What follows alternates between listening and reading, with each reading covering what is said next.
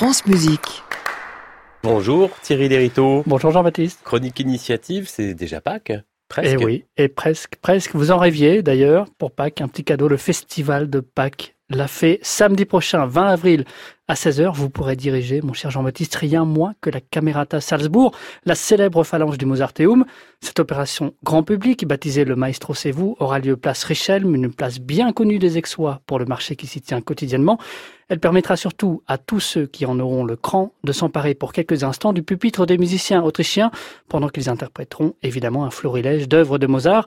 Une première pour l'orchestre de chambre, mais pas pour le festival qui avait déjà proposé une action similaire en 2017. C'était avec l'ensemble new-yorkais The Night car la manifestation, fondée il y a sept ans par Renaud Capuçon et le directeur de théâtre d'Aix-en-Provence, Dominique Bluzet, se veut un festival pour tous, c'est ce que viendront rappeler les 17 rendez-vous famille ou tout public que complète cette année la programmation classique. 17 rendez-vous, de quel rendez-vous s'agit-il? Eh bien cela va de la conférence sur le métier de compositeur que donnera Benjamin Tahir le 23 avril prochain au concert pour enfants comme, tenez, ce conte musical imaginé par Carole Beffa, le roi qui n'aimait pas la musique, qui refermera le festival avec en guest star Charles Berling, ou encore ces histoires en famille, un récital de la mezzo-montante Catherine Trottmann, pour lequel la jeune femme travaille depuis janvier avec deux classes de primaire d'Aix-en-Provence qu'elle fera monter sur scène pour deux chansons.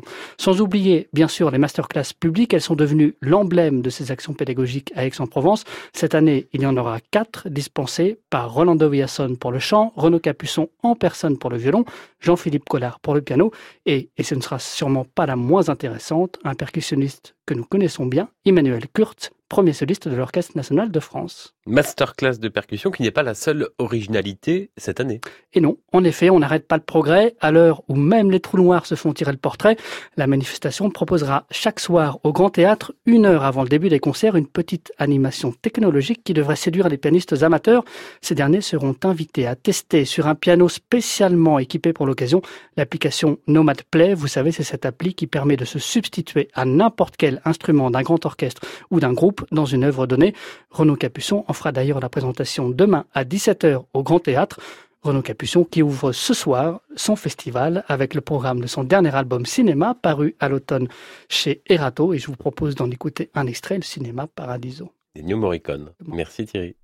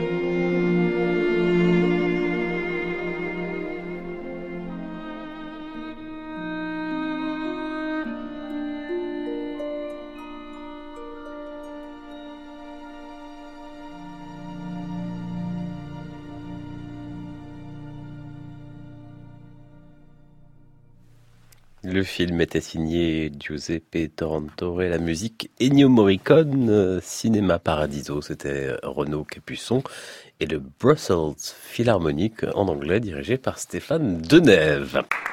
À réécouter sur francemusique.fr.